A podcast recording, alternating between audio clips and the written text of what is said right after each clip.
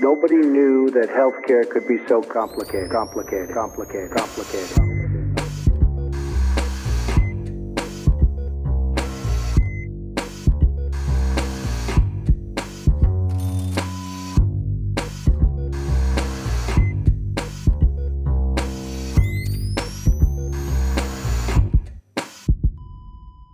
Salut und herzlich willkommen zu Gesundheit macht Politik Episode 50 äh, mit der Tada! Aufnahme ja am 22. September 2019. Wir sind wieder zusammen, wieder natürlich mit dem Podcastarzt und aktuell wieder Nachtdienstler Pascal Nolderik. Moin Pascal.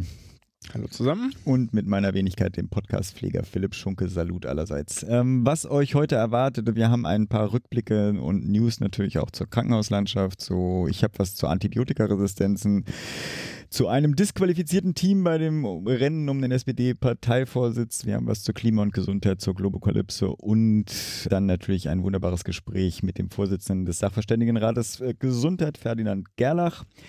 Dann natürlich auch wieder Termine, einen Helden der Gesundheit, ähm, den man fälschlicherweise mit Milch verbindet ja, und natürlich auch einen Medizinmurks.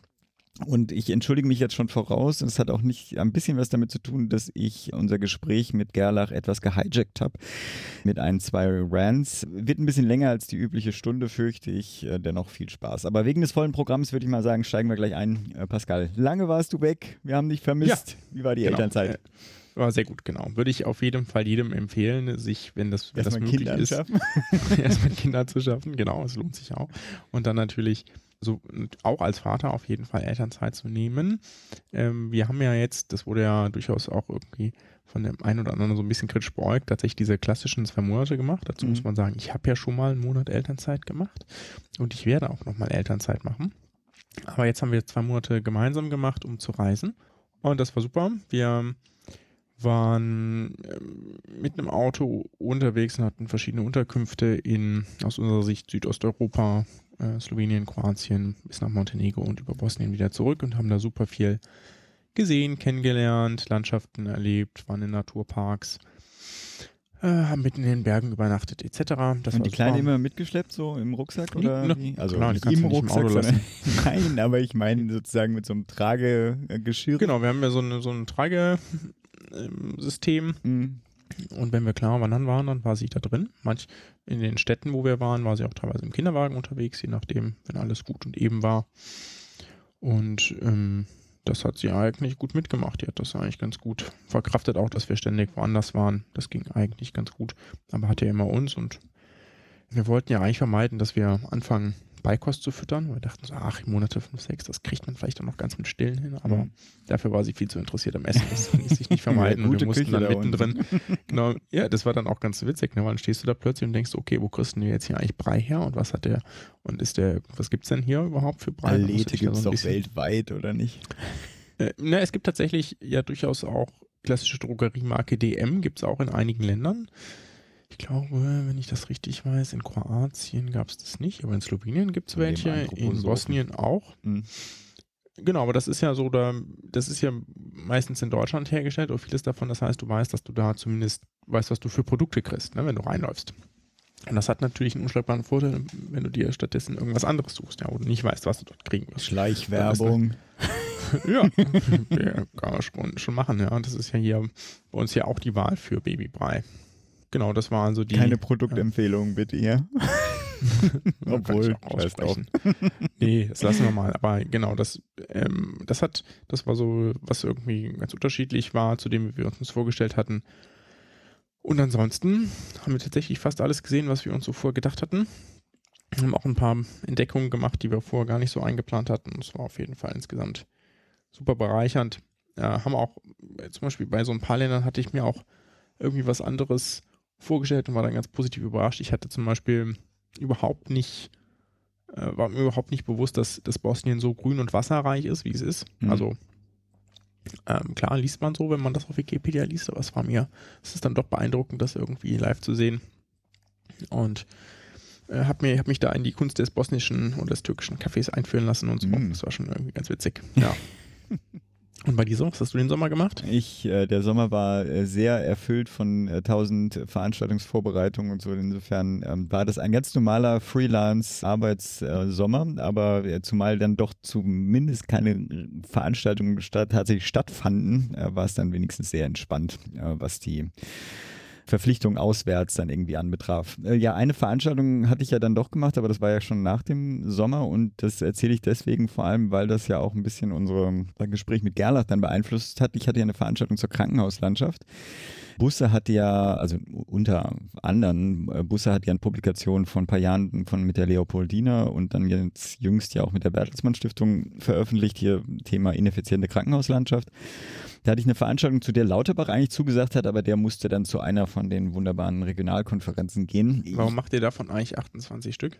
23 sind es, glaube ich, aber oh, oh, das, äh, das äh, sagen wir so, ich, äh, das komme ich nachher vielleicht noch dazu. Ich finde eigentlich das Format der Veranstaltung gar nicht so schlecht, wie es immer gesagt wird, aber 23 finde ich schon ziemlich heftig. Aber Hätten, äh, hätte auch die Hälfte wahrscheinlich. Hätte die Hälfte gelangt. dicke gereicht, ja, ja, genau. Die Runde war äh, doch eher ernüchternd, also ein klasse Impuls von Busse, wenn ich, ich habe das auch mitgeschnitten, wenn das veröffentlicht wird und dazu hoffentlich auch seine Präsentation, dann kommt das auch rein das Wichtigste, was ich mitgenommen hatte, und das war dann halt auch das, was bei Gerlach dann reingeflossen ist, ist halt dieses, dass Deutschland halt zwar überdurchschnittlich viele Ärzte und Pflegekräfte hat, aber aufgrund genau dieser Krankenhausstruktur, die wir haben, unterdurchschnittlich viele Ärzte und Pflegekräfte direkt am Patienten äh, sind, mit dem ganzen Arbeitsbelastung, Versorgungsqualität etc., weil wir uns diesen Luxus überflüssiger Häuser äh, leisten wollen, halt jetzt auf dem Rücken der Beschäftigten.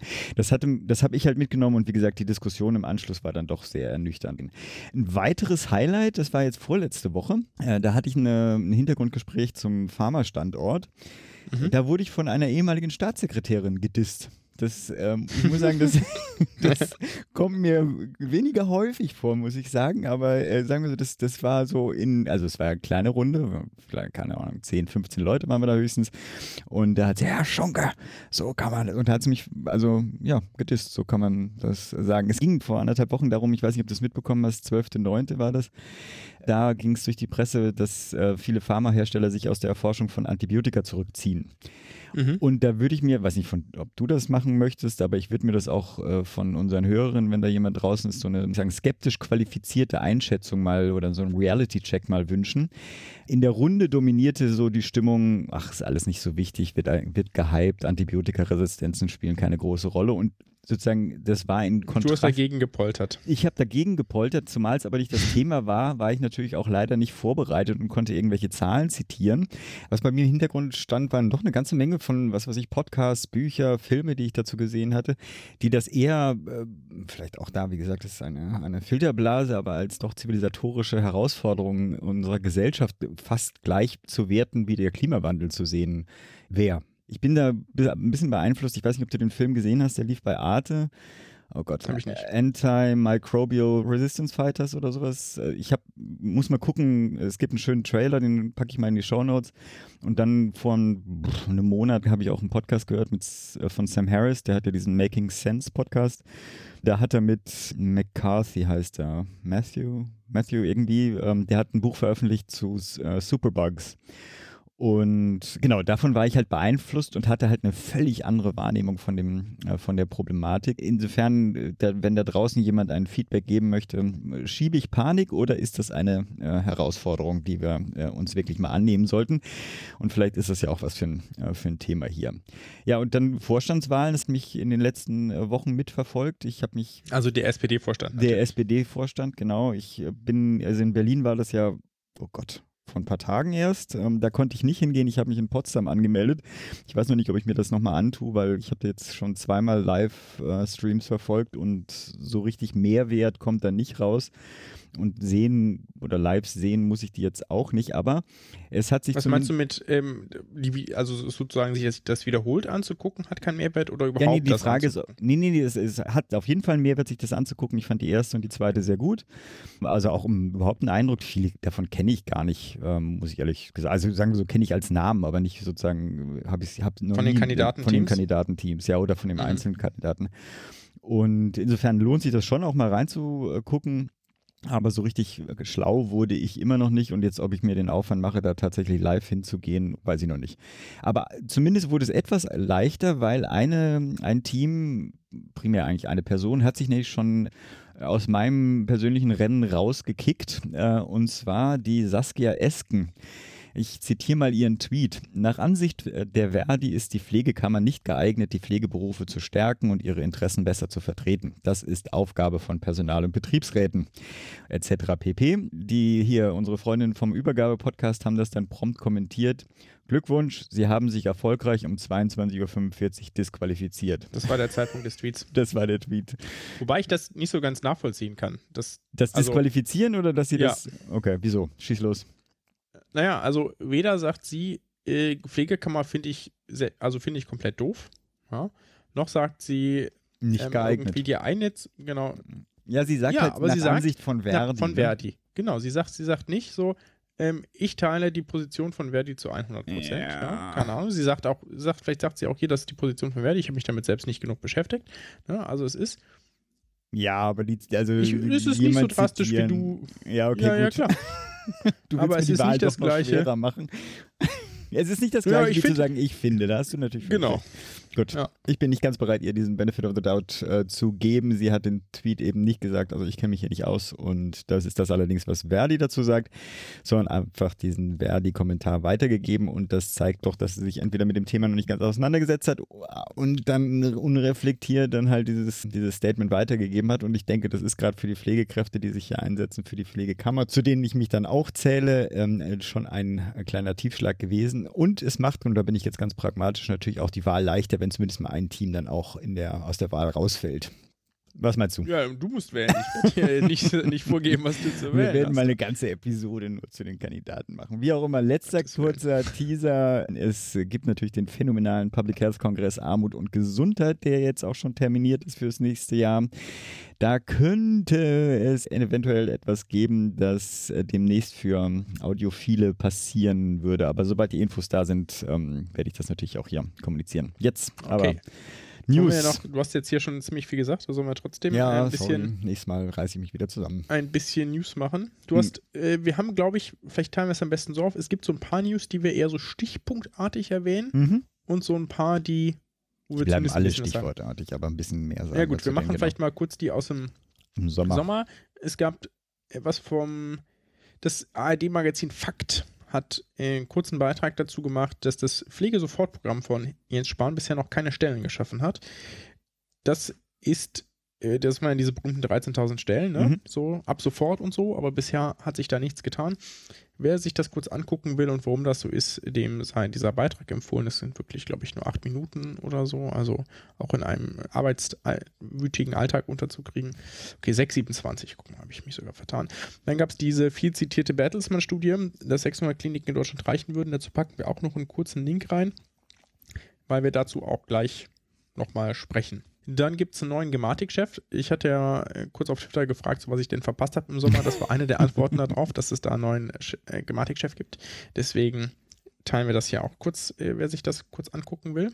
Dann gibt es vielleicht noch, das war ja auch im August oder so. Ich weiß noch nicht, was du einen, sagen willst, deswegen kann ich das Einen Appell im Stern von 200, 215 oh ja. oder so mhm. Ärztinnen und Ärzten. Okay, mit mehr als 100 ja, Ärztinnen und Ärzten hier.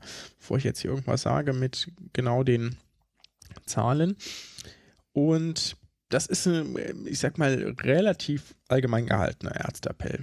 Das, ich zu formulieren. Da geht es gegen das Diktat der Ökonomie in unseren Krankenhäusern. Also es geht tatsächlich primär um Krankenhaus und weniger um andere Medizinbereiche. Und das ist aber, das ist relativ prominent die Unterstützerriege, deswegen ist es vielleicht ganz interessant. Und die Forderungen sind auch relativ einfach und plakativ so. Es gibt ein großes Porträt mit Jonitz im Stern. Das habe ich persönlich nicht gelesen, weil ich das nicht abonniert habe. Was aber vielleicht noch ganz interessant ist, Forderungen einmal vorzulesen, weil die sind jetzt auch wirklich nicht lang. Es gibt nämlich nur drei Stück. Erstens, das Fallpauschalensystem, das ist das DRG-System, ist damit gemeint, muss ersetzt oder zumindest grundlegend reformiert werden. Punkt. Zweitens, die ökonomisch gesteuerte gefährliche Übertherapie sowie Unterversorgung von Patientinnen muss gestoppt werden. Dabei bekennen wir uns zur Notwendigkeit wirtschaftlichen Handelns. Drittens, der Staat muss Krankenhäuser dort planen gut ausstatten, wo sie wirklich notwendig sind. Das erfordert einen Masterplan und den Mut, mancherorts zwei, drei Kliniken zu größeren, leistungsfähigen oder personell besser ausgestatteten Zentren zusammenzuführen. Amen. Das ist ziemlich allgemein und auch wenig, hat wenig Konfliktpotenzial, würde ich sagen. Hm. Äh, ich habe durchaus auch Leute in meinem Bekanntenkreis, die sagen, so, das ist aber das ist ein unsinniger Appell etc. Es ist natürlich insoweit unsinnig, als dass er ähm, nicht genau sagt, was denn eigentlich besser laufen soll. Abgesehen vom dritten Punkt. Ja? Weil hinter Punkt 1, zumindest mit diesem grundlegend informiert, würden sich wahrscheinlich ein guter Teil stellen. Also zu sagen, hier, okay, aktuell gibt es schon Sachen, die da nicht gut laufen und das muss man reformieren. Das sagt aber nichts darüber aus, in welche Richtung das dann reformiert mhm. werden soll. Genauso wie sich vermutlich, ich sag mal, jeder im Gesundheitswesen gegenüber und Unterversorgung stemmen würde und sagen, das ist nicht gut. Ja. Was dann wieder Unter- und Überversorgung ist, das würde dann wohl jeder aber wieder anders beantworten. Das ist ja mal ein bisschen das Problem. Ja. Und ähm, ich habe diesen Appell auch unterzeichnet. Und zwar weniger wegen Punkt 1 und 2, sondern primär wegen Punkt 3, weil ich das tatsächlich mhm. für ganz äh, sinnvoll hielt und halte. Aber äh, verstehe auch, dass es da durchaus Leute gibt, die sagen, ähm, das ist mir eigentlich zu wenig konkret, da fehlt mir so ein bisschen was. Und da besteht, wie häufig bei in konkreten Sachen, die dann irgendwie, äh, wo es jetzt nicht so was Klassisches gibt, so wir überreichen das jetzt da und da oder wir machen das und das damit, so ein bisschen die, die Befürchtung, dass das verhallen kann im mhm. Nirvana sozusagen. Es gibt eine Liste an Unterzeichnerinnen, die haben wir da auch mit reingepackt. Ich weiß gar nicht, ob man da sehen kann, wie viele Leute es denn sind, die das mittlerweile unterzeichnet haben. Also ich kann es hier nicht sehen.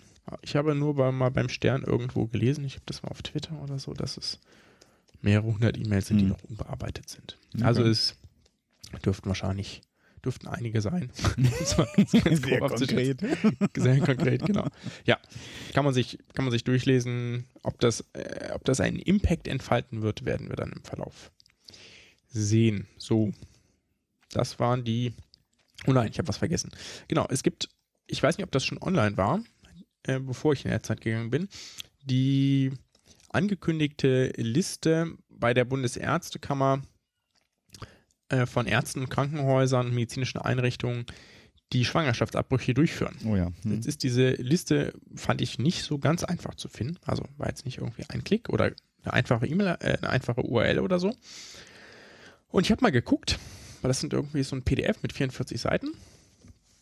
Es gibt in Heidelberg keinen nichts drin. Also in dieser ja. Liste nicht, ja, ja. Weiß man ja jetzt nicht. Also ich kann jetzt nicht bewerten, ob es einen Heimberg gibt. In Mannheim gibt es dafür einen, ja. Also, ne, also hier um die Ecke quasi, aber auch nur eine Person, die drin steht. Und in Bochum, wo ich ja vorher gewohnt habe zum Studium, gibt es auch niemanden. Mhm, also ich würde sagen, da ist die Lage, in Essen gibt es dafür jemanden, in Dortmund auch. Aber ist, ich würde sagen, es ist eher dünn, die Lage. Und da stellt sich fast die Frage, ob man nicht umsatteln sollte, um äh, das Frauen zu ermöglichen. Aber das ist mhm. nicht so mein Fachbereich. Deswegen lasse ich das. Aber vielleicht für euch interessant mal so durchzugucken, wie es denn regional aussieht und wie gut oder schlecht vielleicht aktuell die Versorgungslage ist. Ganz interessant, sich das mal kurz durchzugucken, um da auch so einen Überblick zu kriegen. Gut. So, sollen wir jetzt hier noch richtige News machen? Ja, ich mache das erste. Ich glaube, die meisten werden wir auch äh, relativ kurz fassen und das auch als Entschuldigung. Ich meine, wir haben, äh, wir wollen die Episode ja eigentlich auf eine Stunde halten. Das werden wir sowieso nicht schaffen, aber äh, wir müssen es ja nicht äh, zusätzlich in die Länge treiben. Ich habe deswegen auch ein Ding nur ganz als Mini-Update und zwar die im, im Implantate-Registergesetz ist äh, jetzt auch die Fachaufsicht, die sogenannte, dann auch endlich gestrichen worden. Ich fange mal mit dem, der Entwarnung an, also auch im jüngsten, ich habe es ja aufgeschrieben als EBM-feindliches Ermächtigungsangriff, ja, aus dem BMG ist vorerst abgewehrt. Äh, worum geht's? Hatten wir auch ein paar Mal schon. Äh, Spahn hat ja mehrfach versucht, sich in die ähm, äh, Methodenbewertung des GBA einzumischen, beziehungsweise Interventionsmöglichkeiten sich einzuräumen, um die, um neue Verfahren auch am GBA vorbei und damit auch an einem ordentlichen Bewertungsprozess vorbei in die Versorgung zu bringen nachdem die erste Regelung ja schon im ach, dem Turn- und Sportvereingesetz äh, Terminservice-Versorgungsgesetz eingebracht und dann aber später zurückgenommen wurde, hat er es ja jüngst in diesem Implantate-Register Errichtungs-, nee, Einrichtungsgesetz versucht. Mhm. Es folgte zum Glück, muss ich sagen, eine recht harte oder erneut eine recht harte Auseinandersetzung äh, auch innerhalb der Koalition und auch in der eigenen Fraktion und öffentlich ausgetragen, ja auch zum Teil zwischen Hecken und Spahn, gab es ja auch eine ganze Menge. Jetzt verzichtet also der Bundesgesundheitsminister darauf, sollte man vielleicht sagen, derzeit noch darauf, auf das Recht, ähm, äh, Notfallsentscheidungen des GBA einzukassieren. Ich würde mal sagen, ich hoffe mal, es tritt jetzt Ruhe ein und er versucht es nicht mit dem nächsten Gesetzesvorhaben erneut, aber erstmal Entwarnung. Genau. Da gab es doch auch aus den Fraktionen, ne, die so relativ harten Widerstand, ja, ja, ich das ja, gelesen habe. Auch vor dem Sommer ja schon. Also das geht ja jetzt schon mhm. eine ganze Zeit lang, aber jetzt ist quasi die letzte Entscheidung zumindest zum Implantate-Einrichtungsgesetz gefallen. Genau, und dann sind wir jetzt alle am ähm, Marschieren gewesen. Ne? Widerstand lohnt sich doch. Genau, es war die äh, Clim Climate, Klimastreik, alle fürs Klima und Global Climate äh, Strike, so rum. Die Demonstration am 20.09. Die globale, äh, da bin ich auch mitmarschiert, hier in Heidelberg. War ganz schön, äh, da sozusagen in den Mitten von ganz vielen anderen Menschen da mit auf die Straße zu gehen. Und es gibt auch äh, Gesundheitsfachkräfte, um das sozusagen ganz, ganz umfassend zu formulieren, die äh, sich dieses sozusagen Health for Future auf die Fahne geschrieben haben. Es gibt ja auch Parents for Future und äh, Scientists for Future etc. Und jetzt gibt es auch Health for Future. Und da gibt es äh, auch eine ganze Aktion zu, die verlinken wir auch healthforfuture.de, die sozusagen klar machen wollen, dass das Thema Gesundheit und Klima äh, alle angeht, dass es auch wichtig ist, weil der Klimawandel auch durchaus ein Risiko für Gesundheit ist. Da gab es tatsächlich auch im Sommer gab es eine ganz, ganz interessante Artikelreihe direkt zu drei Klimathemen im Deutschen Ärzteblatt, dass darunter bestimmte Erkrankungen häufiger auftreten andere auch selten auftreten, wenn es heißer wird und was das aber sozusagen an zusätzlicher Krankheitslast bringen kann und eben halt auch Menschen bedrohen kann. Genau. Und da gibt es eben diese Gesundheit braucht Klimaschutzaktion, die kann man auch unterzeichnen, wenn man das möchte, werden wir auch entsprechend verlinken. Genau. Wir haben das Thema ja auch jetzt in der 49a kurz gehabt. Wir hatten es vorher schon mal gehabt und ich kann auch schon mal versprechen, dass wir das im Winter, also Klimawandel und Gesundheit, auch nochmal aufgreifen äh, werden. Genau, und dann müssen wir uns auch mit der nächsten News von Lauterbach verabschieden und eine neue Akteurin im Gesundheitssystem ähm, oder in der Gesundheitsdiskussion begrüßen, und zwar die Bärbel Baas. Ähm, die meisten von euch werden sie auch schon gehört haben. Deswegen auch hier nur kurz. Professor Lauterbach will ja bei der jetzt anstehenden, und ich glaube übermorgen, also am 24 äh, anstehenden äh, Wahl des SPD-Bundestagsfraktionsvorstandes nicht mehr antreten. Als für die Gesundheitspolitik jetzt zuständige Vertreterin im Vorstand wurde die Duisburgerin Bärbel Baas vorgestellt. Ich muss ja sagen, ich werde den äh, Genossen Lauterbach in der Rolle vermissen. Ich kann mir auch nicht ganz vorstellen, dass er medial nicht mehr präsent sein wird, so in Zukunft. Das sehe ich an, also seine Person passt dazu nicht. Aber ich gebe äh, Bas mhm. jetzt erstmal so einen kleinen Vertrauensvorschuss. Ich weiß nicht, hast du was von ihr vorher schon mitbekommen? Ich habe nämlich nur, also von Kontakten in der Fraktion eigentlich nur mitbekommen, dass sie bis jetzt ordentliche Arbeit geleistet hat. Mehr kann ich zu ihr gar nicht sagen. Ich würde mal sagen, ich drücke ihr die Daumen, Glück auf. Ähm, was ich gemacht habe, äh, was ich häufiger mache, ist eigentlich immer so den äh, Google-Test zur Globokalypse bzw. zur Evidence-Based Medicine, wenn ich neue Akteure habe. Da bin ich erstmal gestolpert und zwar im Handelsblatt gibt es äh, einen kleinen Abschnitt, den ich mal vorlesen wollte. Und während Lauterbach stets mit wissenschaftlicher Autorität über Gesundheitspolitik referierte, will die designierte stellvertretende Fraktionsvorsitzende eine andere Perspektive wählen. Ich blicke weniger akademisch auf die Gesundheitsthemen, sagte sie dem Handelsblatt. In meiner Arbeit im Krankenkassenbereich habe ich ein Verständnis dafür entwickelt, was die Probleme und Bedürfnisse von Patienten und Versicherten sind. Da blieb ich erstmal mit hm, zurück, aber dann habe ich noch was anderes gefunden. Das fand ich dann wieder, äh, da hat sie einige Punkte bei mir gemacht. Lauterbachs Parteifreundin, die designierte SPD-Vorsitzende Bärbel Baas, sagte der DPA, alternative Heilmethoden, für die es keine oder nur unzureichende Studien gäbe, seien aus gutem Grund nicht Teil der Regelversorgung der gesetzlichen Kassen. Gäbe es die Nachweise, könnten Therapien wie Akupunktur zur Regelleistung werden. Bei der Homöopathie lägen diese Nachweise aber nicht vor. Es fehlt daher die Grundlage für eine Kostenübernahme durch die Krankenkassen. Na, ist der Philipp doch beruhigt. Ja, da bin ich doch erstmal beruhigt. Dass die Partei nicht noch weiter den Bach runtergeht. Aber damit sind wir schon beim Thema dann, ähm, nämlich der Globokalypse, da hast du die nächste News.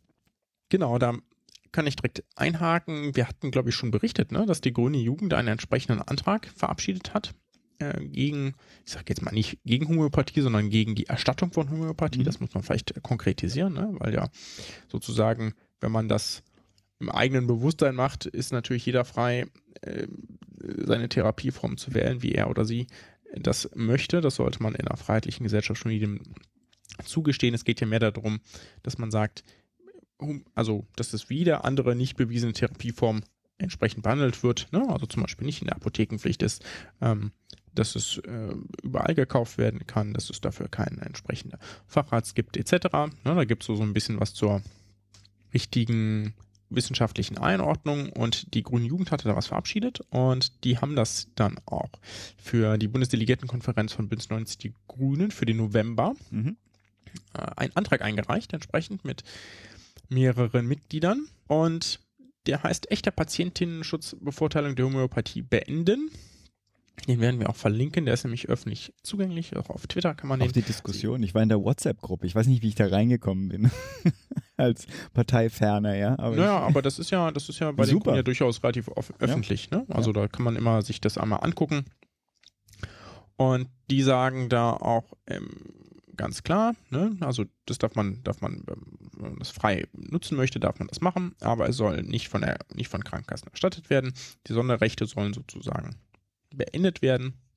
Ja, oder zumindest kritisch überdacht werden. Das ist so ein bisschen die, das Zugeständnis an die äh, vielleicht doch noch bestehende esoterische Fraktion mhm. innerhalb der Grünen.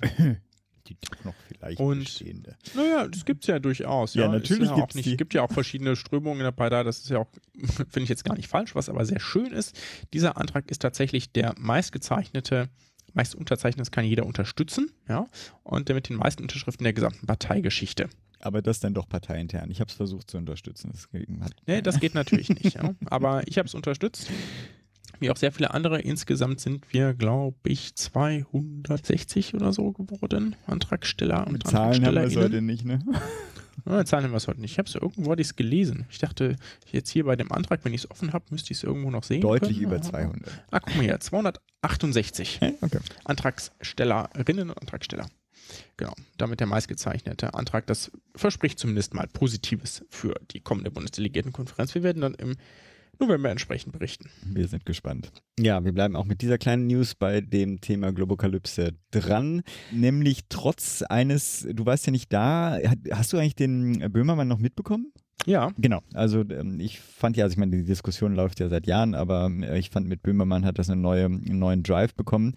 Und äh, trotz dieser schönen Büro, zu beobachtenden äh, Stimmungslage in der Bevölkerung, oder zumindest in meiner Filterbubble, äh, gab es jüngst einen äh, Sucker Punch von unserem Gesundheitsminister, was die evidenzbasierte Versorgung betrifft. Apropos, ja. ähm, Böhmermann, ist er jetzt eigentlich mit seiner Parteivorsitzenden-Kandidatur? Hat Wurde er nicht unterstützt, war, aber es hm. war auch ein bisschen kurzfristig. Ich ja, wusste doch nicht, ob er es ernst meint oder nicht. Also wie ernst er es meint. Also ich glaube, er hätte es schon gemacht, aber egal. Mini-Zusammenhang, es findet ja derzeit äh, mal wieder oder immer noch eine ähm, heftige Debatte über die Erstattung der Homöopathie durch die Krankenkassen äh, statt und er meinte dazu dann irgendwann so suffisant, er findet das eigentlich in der gegenwärtigen Form so okay. Das ist inzwischen auch zu einem Hashtag geworden, so okay. Und mich hat das ein bisschen unvorbereitet getroffen, weil es halt, wie gesagt, eigentlich in meiner Wahrnehmung eine ganz andere Tendenz in den letzten Monaten gab. Ich will nicht zu parteipolitisch klingen, weil ich habe auch eine äh, CDUlerin gefunden, die ich da sehr positiv erwähnen möchte. Die ist zwar jetzt nicht mehr ganz aktiv, also nicht in, den, nicht in der Partei, die ist jetzt, oh Gott, Kolumnistin bei der Welt, die, die ehemalige Familienministerin Christina Schröder, die fasst das ganz gut zusammen. Ich zitiere heute so viele äh, Tweets. Also sie schreibt, Homöopathie ist ein Einstieg in ein unaufgeklärtes Weltbild. Daher Doppelpunkt erstens gleiche Anforderungen an den Wirkungsnachweis wie für andere Arzneimittel auch, solange der nicht erbracht ist. Zweitens keine Erstattung durch die Kassen mehr. Drittens raus aus den Apotheken. Und den ganzen Kommentar aus der Welt habe ich dann auch in den Shownotes verlinkt.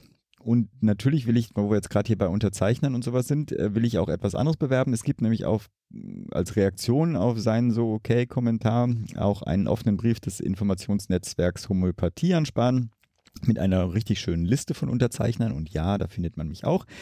Ich weiß nicht, ob es da eine Deadline gab oder gibt, äh, aber ich könnte mir vorstellen, dass man das auch noch unterzeichnen äh, kann. Ähm, reicht eine E-Mail und der Link auch da in den Show Notes. Ja, und bevor ich jetzt anfange, mich äh, aufzuregen über Politiker und Akteure der Gesundheit, die trotzdem unsere Gesellschaft durch alternative Fakten angegriffen wird, immer noch auf ein magisches Weltbild setzen, äh, würde ich mal sagen, beenden wir dieses, diesen Rand. Aber mit einer positiven Note, habe ich ganz vergessen, hätte eine eigene News sein können. Bremen ist vorangeschritten. Und zwar hat die Ärztekammer Bremen kürzlich die Zusatzbezeichnung Homöopathie aus ihrer Weiterbildungsordnung gestrichen. Also Bremen Allee. Und damit äh, würde ich sagen, gab zu unserem Gespräch, oder? Genau, wir unterhalten uns heute oder haben uns schon unterhalten mit Professor Dr. Ferdinand Gerlach. Das ist der Vorsitzende des Sachverständigenrats zur Begutachtung der Entwicklung im Gesundheitswesen und damit der Vorsitzende eines doch sehr wichtigen Gremiums im Gesundheitsbereich. Die stellen nämlich, äh, wie er selbst erklärt, Gutachten zu entweder ausgesuchten Fragestellungen oder selbstgewählten Themen, publizieren die und ganz häufig werden deren Ideen doch sehr breit diskutiert, weil sie eben als fundiert und wichtig wahrgenommen werden und dann finden sie auch durchaus häufig Eingang in Gesetze. Darüber sprechen wir gleich auch, insbesondere zur Notfallversorgung, auch ein bisschen zur Krankenhausplanung. Vielleicht zu Herr Gerlach selbst noch. Der ist, wenn wir schon Professor gesagt haben, natürlich irgendwo an einer Uni und zwar in dem Fall an der Universität Frankfurt am Main. Da haben wir uns auch mit ihm getroffen. Der ist dort Professor für Allgemeinmedizin, ist also auch Allgemeinmediziner.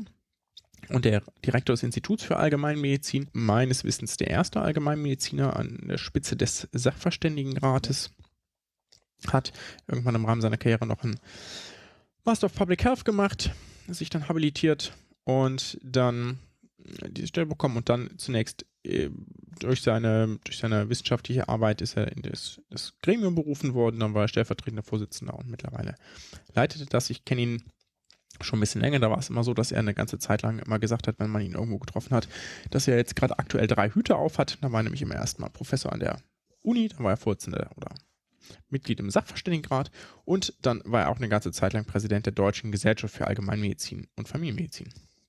So, und das reicht aber, glaube ich, auch als Hintergrundinfo zu ihm. Genau. Ab zum Gespräch.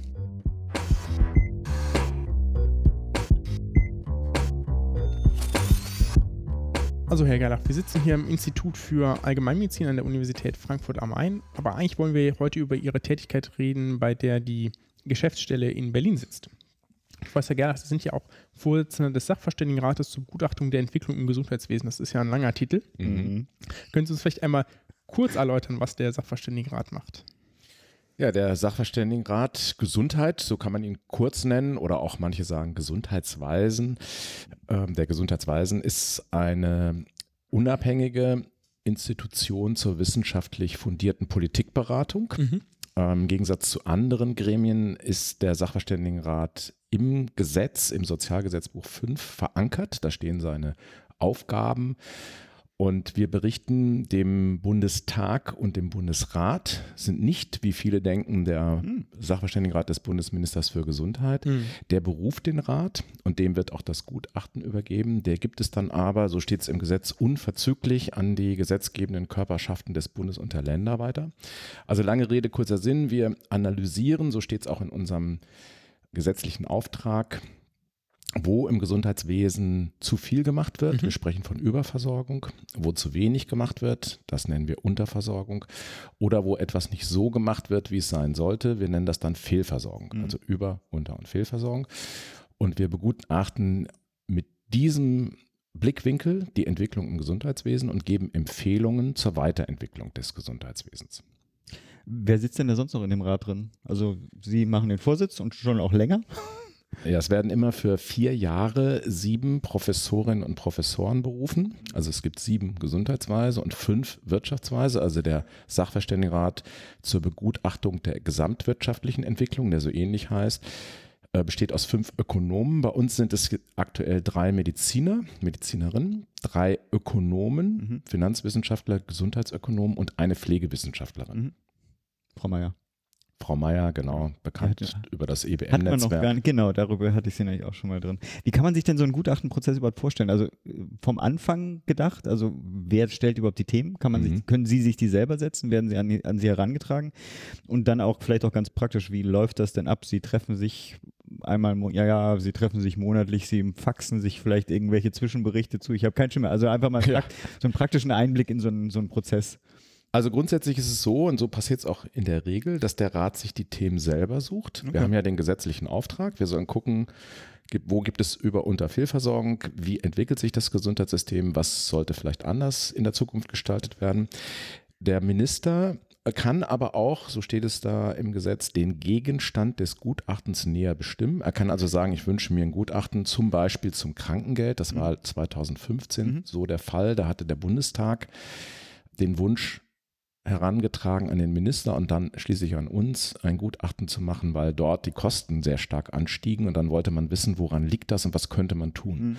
Das nennen wir dann Sondergutachten. Aber in beiden Fällen, egal ob wir das Thema jetzt selbst definieren, wie beim aktuellen Gutachten und beim vorherigen, oder ob der Minister sagt, ich wünsche mir ein Gutachten zu dem und dem Thema, mhm. äh, ist es so, dass der Rat darüber entscheidet, wie das Gutachten erstellt wird, welche Quellen wir heranziehen und selbstverständlich auch, was wir empfehlen. Okay.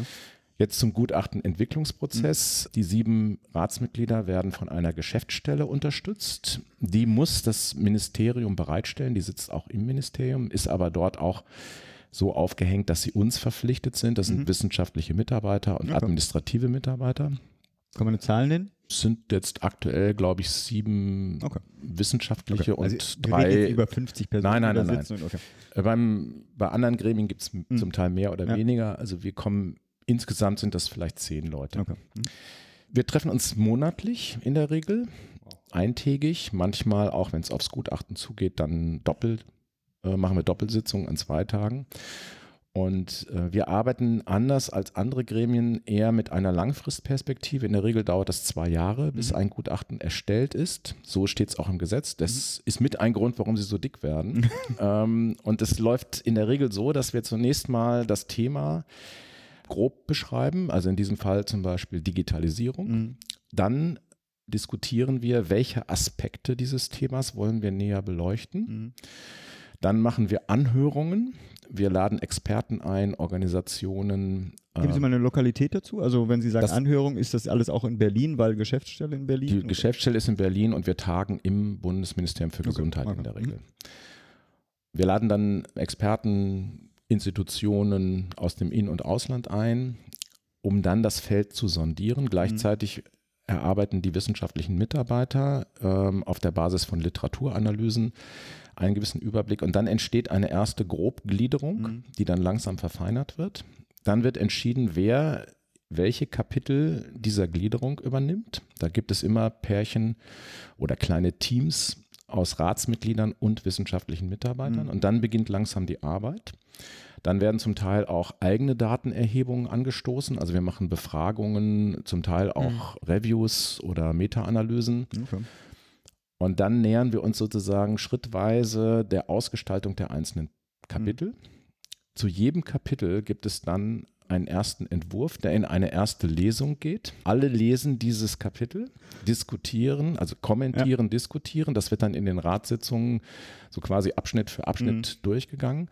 Und mhm. in der Regel gibt es pro Kapitel drei, vier, fünf, manchmal auch sechs Lesungen, sodass jeder von uns am mhm. Ende das Gutachten mehrfach gelesen hat. Mhm.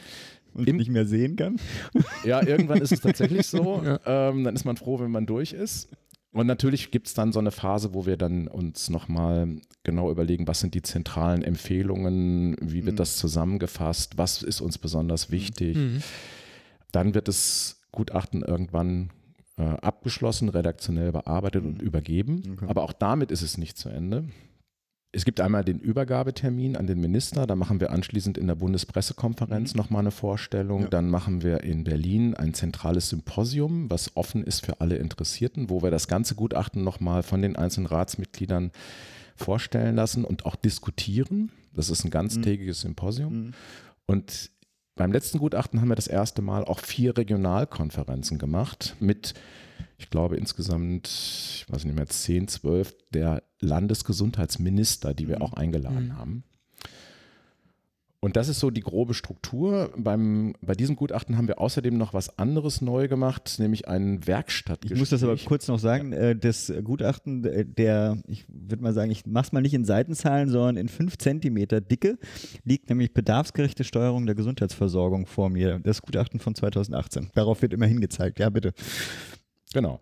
Und da ist zum Beispiel ein Kapitel drin, wo es um die Zukunft der Notfallversorgung mhm. geht. Und zu diesem Thema haben wir auch etwas gemacht, was wir vorher so nicht praktiziert haben. Mhm. Wir haben ein Werkstattgespräch gemacht. Das war eine eintägige Veranstaltung mit Ministern, mit Spitzen der verschiedenen Selbstverwaltungsgremien und Experten und haben dann unsere Vorstellungen, die wir bis dahin entwickelt hatten, mit den genannten mhm. und einer interessierten Fachöffentlichkeit diskutiert, mhm. um auch mal ein bisschen zu sehen, wo wie, kommt, wie sind die Reaktionen, wo es gibt es noch andere Impulse und das haben wir dann auch in die Formulierung des Gutachtens integriert. Okay, in das Endformat dann des, äh, des Gutachtens. In das Endformat. Diese gesamten Prozesse, können Sie die selber entscheiden, wie Sie die aufbauen? Weil, die, weil Sie sagen, in diesem Fall haben Sie Regionalkonferenzen, in diesem Fall haben Sie anders äh, gemacht. Das können Sie selbst entscheiden, quasi als Ratsmitglieder. Gibt es dann Entscheidung, wir wollen diese Regionalkonferenzen haben? Ja, wir entscheiden das selbst. Wir haben natürlich ein gewisses Budget und können okay. deshalb nicht alles ja, ja, machen, was man sich vorstellen könnte. Außerdem muss man sich klar machen, diese sieben Professorinnen und Professoren haben alle einen Hauptjob und mhm.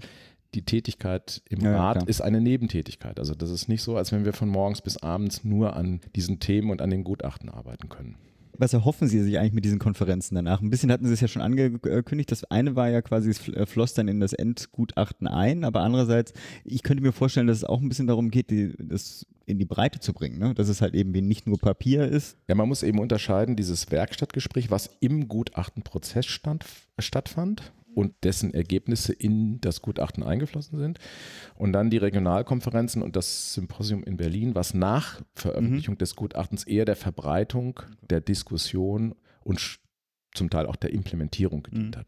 Also in diesem Fall war es so, dass wir hier viele Themen drin hatten, die die Länder betreffen. Mhm. Also Krankenhausplanung, äh, Notfallversorgung sind Themen, die originär die Länder mhm. betreffen. Und wir wollten diesmal mit den Ländern reden und nicht nur über sie, mhm. mhm. weil die müssen es ja umsetzen und die müssen mitgenommen werden. Mhm. Und das war äh, uns wichtig, dass wir auch mit den Menschen und Verantwortlichen in der Region sprechen. Das ist nochmal eine andere Szene als die Berliner Blase, mhm. ja, also da, wo die üblichen Verdächtigen äh, sich austauschen, weit ab von den Problemen mhm. in der Region. Werden andere Diskussionen geführt, als wenn man vor alles Ort Vorurteile, ist. Alles Vorurteile, sagt der Berliner. Ja, Die, jetzt sagt der Berliner, genau. Wie haben Sie es denn wahrgenommen? Also wie, wie war das Feedback da? Wurde das interessiert nur aufgenommen und dann war aber die Veranstaltung vorbei oder kriegt man danach auch in den Wochen, die danach fangen, auch dann einfach dezidiert nachfragen, wie könnte man sowas implementieren? Was bedeutet das für unsere Landespolitik? Also wir haben viel Feedback bekommen mhm. während der Veranstaltung Veranstaltung und auch danach. Und wir sehen auch, dass, wenn man mal das Beispiel Notfallversorgung nimmt, in den Regionen schon viele unserer Empfehlungen vorweggenommen umgesetzt mhm. werden. Also wenn da jetzt zum Beispiel Krankenhäuser umgebaut und geplant werden, dann orientieren sich sehr viele schon mhm. an den Empfehlungen, obwohl das Gesetz noch gar nicht beschlossen okay. ist. Mhm. Was auch nicht unklug ist, weil wenn die Empfehlungen gut sind und eine hohe, mhm. hohe Wahrscheinlichkeit besteht, dass sie umgesetzt werden, dann gibt es natürlich einen starken Anreiz für die Akteure vor Ort, jetzt nicht an einer Entwicklung vorbeizuplanen. Und das zum Beispiel hat uns sehr darin bestärkt. Wir können das allerdings, muss ich gleich dazu sagen, nicht bei allen äh, Gutachten in der Zukunft machen. Das äh, ist sehr aufwendig mhm. und hängt auch vom Thema ab. Also bei Digitalisierung zum Beispiel bin ich mir nicht sicher, ob wir da dann Regionalkonferenzen machen mhm. wollen. Mhm. Ähm, das sind andere Themen. Mhm. Da, mhm. da muss man möglicherweise andere Formate wählen. Wir haben ja jetzt ja gerade schon so ein bisschen das Gutachten immer angeschnitten. Dann besprechen wir das doch mal so ein bisschen oder den paar Ausschnitte davon.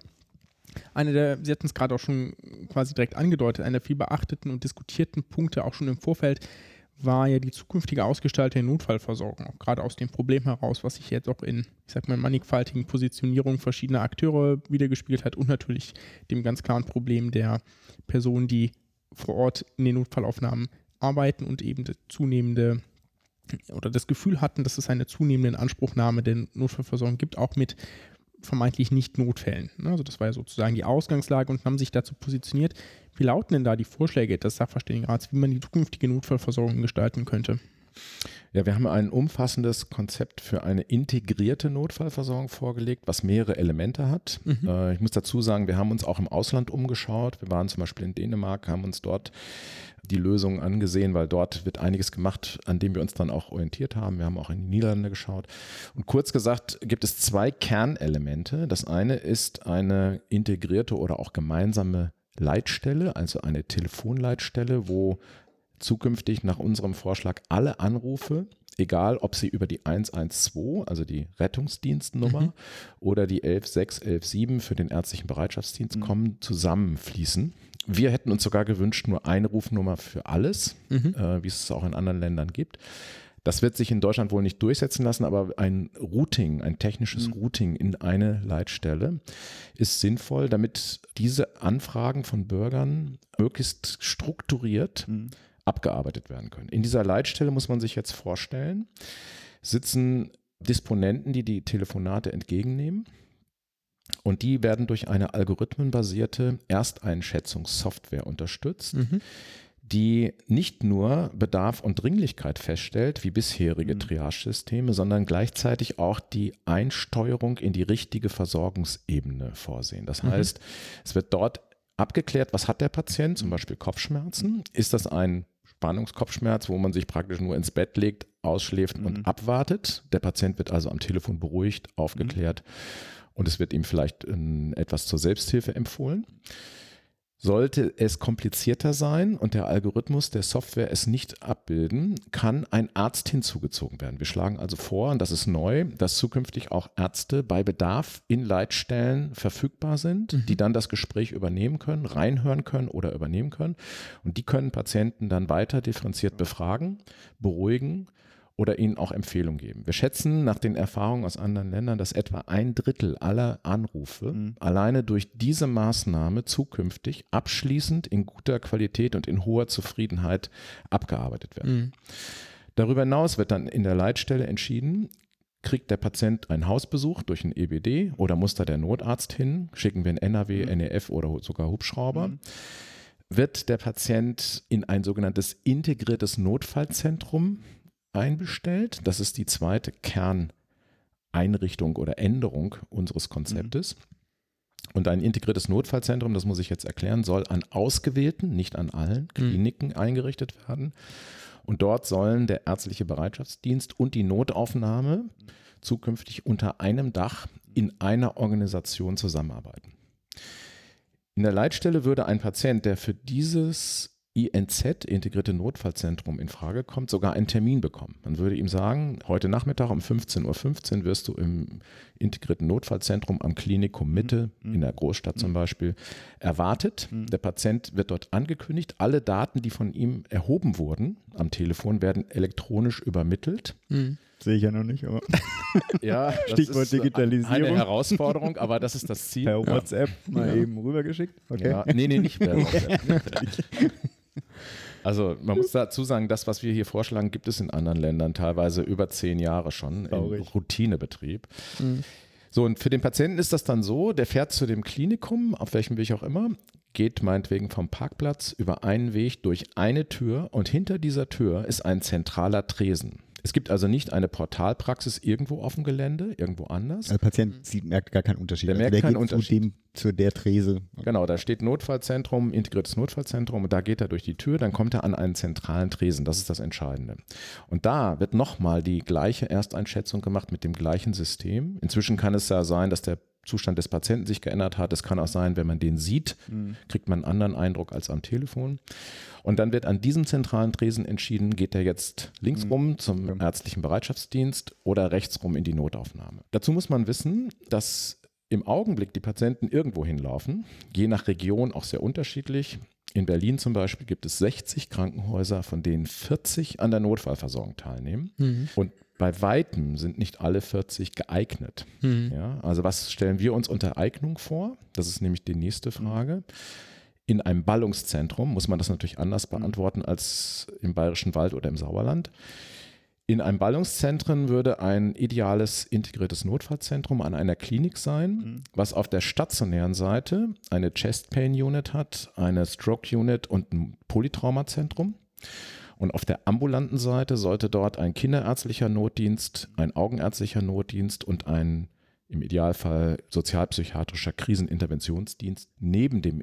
Normalen mhm. EBD sein. Das heißt, wir hätten dann an einem Ort für den Patienten mit Kopfschmerz alle Optionen. Mhm. Ja, wenn wir merken, das ist eben doch kein Spannungskopfschmerz, sondern eine Hirnblutung oder ein Schlaganfall, ähm, chemischer Schlaganfall oder er hat was ganz anderes, dann kann man an dieser Stelle alle mhm. Möglichkeiten ausschöpfen. Das ist jetzt nicht so.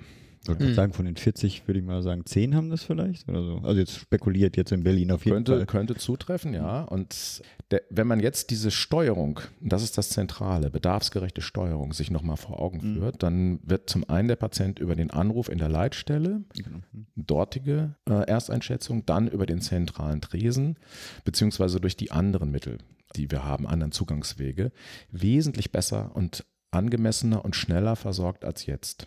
Jetzt, Sie haben ja schon gesagt, dass die INZ nur an ausgewählten Häusern optimalerweise bestehen würde. Das macht ja auch Sinn, weil der ärztliche Bereitschaftsdienst kann ja nicht an 40 Krankenhäusern jetzt allein in Berlin sitzen. So viele mhm. Leute wird es ja gar nicht geben, um den mhm. entsprechend zu bestücken.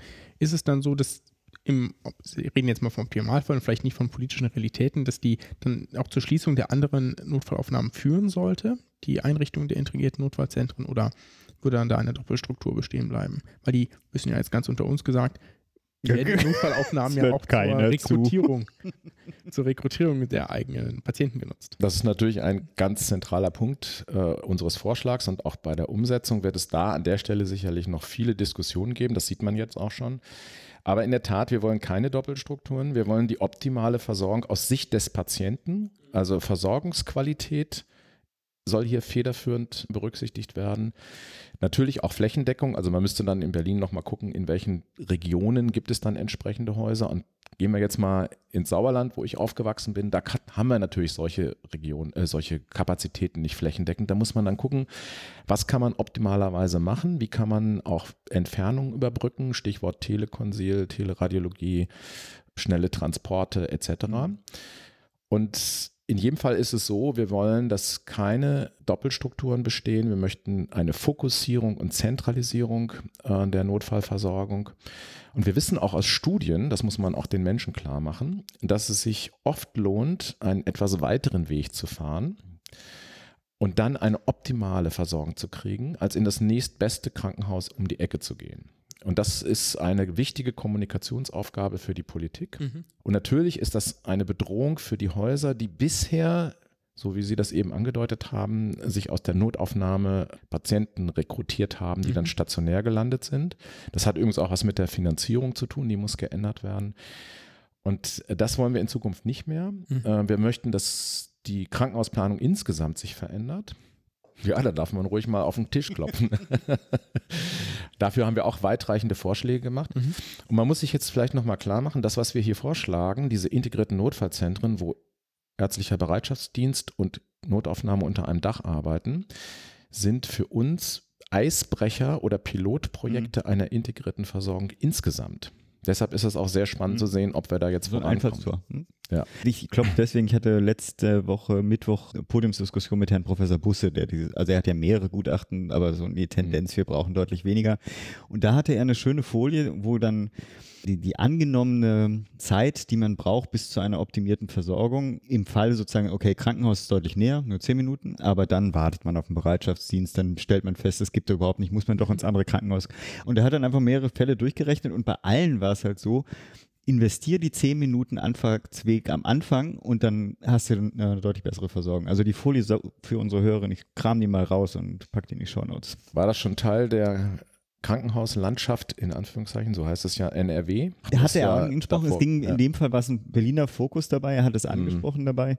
Ich habe sowohl sein Leopoldiner Papier als aber auch sein äh, Bertelsmann-Gutachten, hatte ich auch mhm. überlegt, ich lasse das hier einfließen, aber ich, ja, ja, du, ich, der Pascal, der wartet ja auf seine nächste Frage. Nee, also auch ein spannendes aber Thema. ich kann bestätigen, dass es da viele Parallelüberlegungen gibt mhm. äh, in diesen Gutachten und in unseren. Der, der Sachverständigenrat hat mhm. ja schon häufiger zu dem Thema gearbeitet und alle Experten sagen, und das ist so offensichtlich, dass man auch zu keinem anderen Schluss kommen mhm. kann, dass wir eine Konzentration bei der hochspezialisierten Versorgung benötigen und dass wir für die Flächendeckung andere Konzepte brauchen. Ja? Also wir haben ja sogar Cottage Hospitals vorgeschlagen, ähm, Low-Care-Einheiten, ambulant stationäre Zentren in mhm. der Region, die wirklich auch auf die Bedürfnisse der Bevölkerung dort abgestimmt sind. Und das fehlt uns hier. Bei uns haben wir ein Finanzierungssystem, was die Häuser dazu nötigt, das ist jetzt überhaupt kein Vorwurf, möglichst viel von dem zu machen, was gut finanziert wird. Und das führt zu dieser Fehlentwicklung. Diese Fehlentwicklung müssen wir korrigieren. Wir müssen den Häusern, die bedarfsnotwendig sind, mhm. eine gute Chance zum Überlegen geben. Wir würden Wir haben auch da Vorschläge gemacht, zum Beispiel Vorhaltekosten mhm. für bedarfsnotwendige äh, Häuser in der Peripherie zu erstatten, was bisher nicht der Fall ist. Die größten Probleme haben wir in den Ballungszentren. Die mhm. kleinen Häuser dort im Ruhrgebiet, in Berlin, im Rhein-Main-Gebiet, in Hamburg, in München, da, die sind einfach nicht notwendig und die verschlechtern eher die Qualität, als dass sie uns weiterbringen. Ja, ich trotzdem nochmal, sorry, hm. wir, wir können sie alles ja, nachher rausschneiden. Hm. Auf dem Podium saß ein, ja okay, kann ja jeder nachgucken, sagen wir so, die Krankenkassen waren vertreten, Politik war vertreten und ein größeres, äh, Vertreter eines größeren Hauses und Herr Busse hat quasi gegen eine Wand geredet. Mhm. Also ich selbst erinnere mich noch an, an Zeiten, wo ein Krankenhausfürst, äh, Krankenkassenfürst natürlich gesagt hat, das geht so nicht, müssen wir jetzt anders machen. Aber inzwischen ist das so eine Zurückhaltung, äh, kommunikativ, so dass ich ein bisschen Angst habe, also so, so ein Prozess, wie Sie das hier vorgeschlagen haben, könnte ja so ein bisschen durch die Hintertür dann funktionieren. Aber eigentlich bräuchte es doch tatsächlich einen Politiker, der sagt, okay, hört mal zu, wir können das nicht hinnehmen, dass Menschen deutlich schlechter versorgt werden. Es geht ja um Lebensjahre, die das ja auch teilweise kostet in der Struktur, die wir jetzt haben. Plus Arbeitsbelastung von Pflegepersonal, von Ärztepersonal, die ja quasi auch die Fläche erstmal ausfüllen müssen. Sorry, das ja, war mein Rant. Vielleicht doch noch ganz kurz dazu. Also erstens gibt es ja jetzt mindestens einen Gesund Landesgesundheitsminister, der genau. sich dazu bekannt ja. hat. Das ist Karl-Josef mhm. Laumann aus ja. NRW. Er hat es zwar vorsichtig gemacht, aber doch in der Sache eindeutig.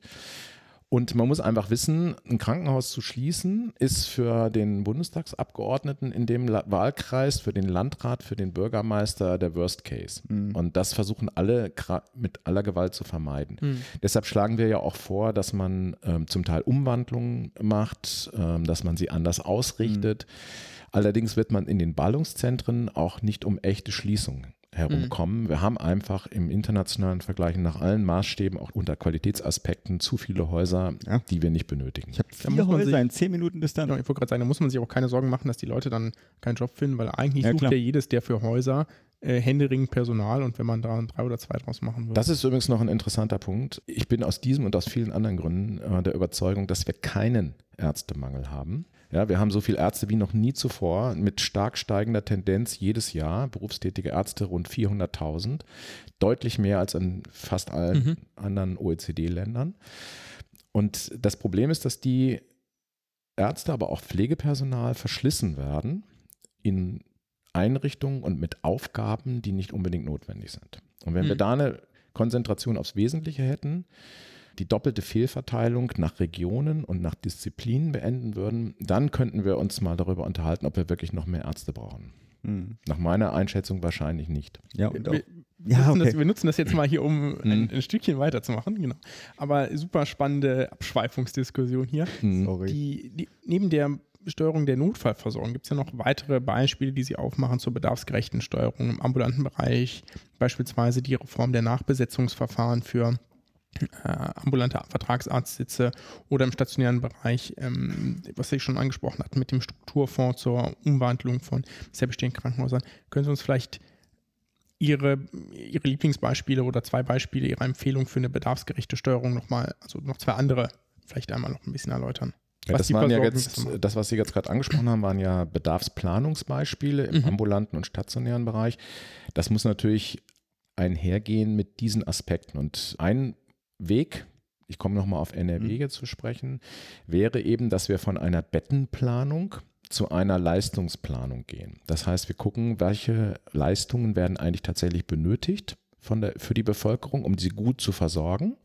Und zwar vom Bedarf her, nicht von den Anbietern. Wir haben jetzt sehr viel Angebots- bzw. Anbieterinduzierte Leistungen. Das führt zum Beispiel dazu, dass wir doppelt so viele Linksherzkatheter in Deutschland machen, je Bevölkerung wie in der Schweiz, 70 Prozent mehr als in Österreich.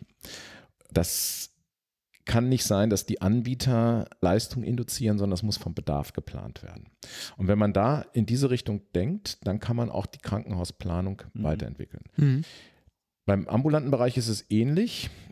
Da würden wir uns auch wünschen, dass äh, zunächst mal die Planung, die jetzt gemacht wird, auch durchgesetzt wird. Wir haben jetzt mhm. mehrfach Ballungsgebiete, wo bestimmte Fachgruppen mit mehreren hundert Prozent über dem Bedarf liegen. Es gibt aber keinen Einzug der Sitze, die werden weiter mhm. verkauft. Mhm. Es gibt alle möglichen Tricks, die Sitze weiterzugeben. Das heißt, es gibt keine echte Steuerung, weil kaum Sitze eingezogen werden. Da müssten die KVen dort, wo wir zu viele haben, auch tatsächlich Sitze aufkaufen, entschädigen und aufkaufen, vom Markt nehmen.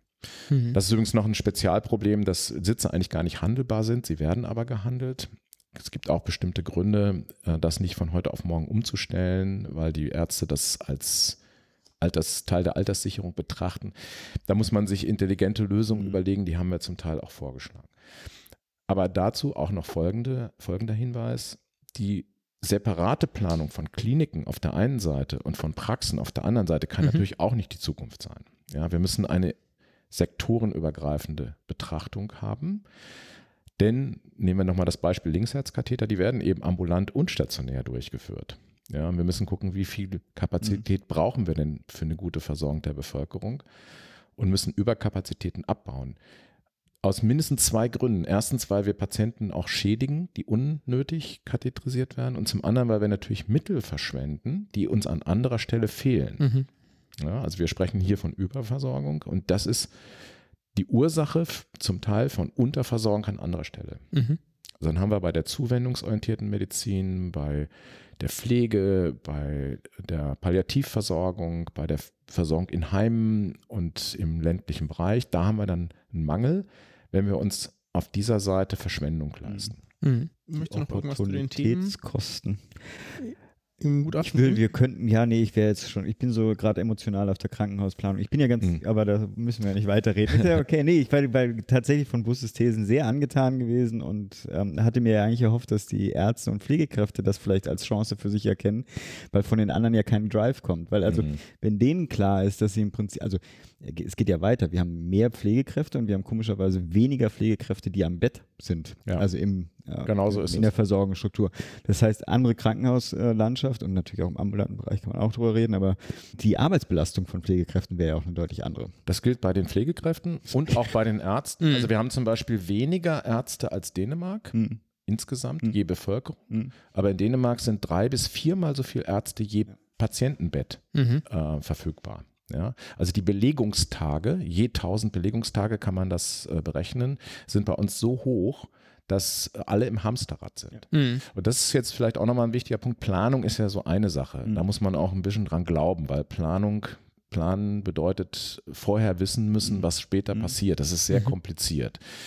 Was noch viel wichtiger ist, ist, dass die Finanzierung entsprechend ausgerichtet wird und die Anreize so sind, dass die Anbieter eine Chance haben, sich genau, äh, positiv zielgerechtet zu verhalten. Und da, da, haben wir eine ganze Reihe von Vorschlägen gemacht, wie man zum Beispiel das DRG-System verändern könnte. Aber genau das ist ja der Punkt. Kann NRW überhaupt? Also, oder bis zu welchem Punkt kann NRW eigentlich alleine? Es ist ja schön, dass er das unterstützt, aber irgendwann wird er an die, an die Grenze stoßen, dass die, das Finanzierungssystem, wie wir es jetzt haben, mal abgesehen von dem Landesanteil für die Investitionen, da hat er natürlich Einfluss drauf, aber solange das äh, DRG-System so funktioniert, wie es bisher funktioniert, sind, wären auch die übrig gebliebenen Krankenhäuser hätten die gleiche Anreizstruktur, die eine tendenziell möglicherweise Fehlversorgung zu befördern.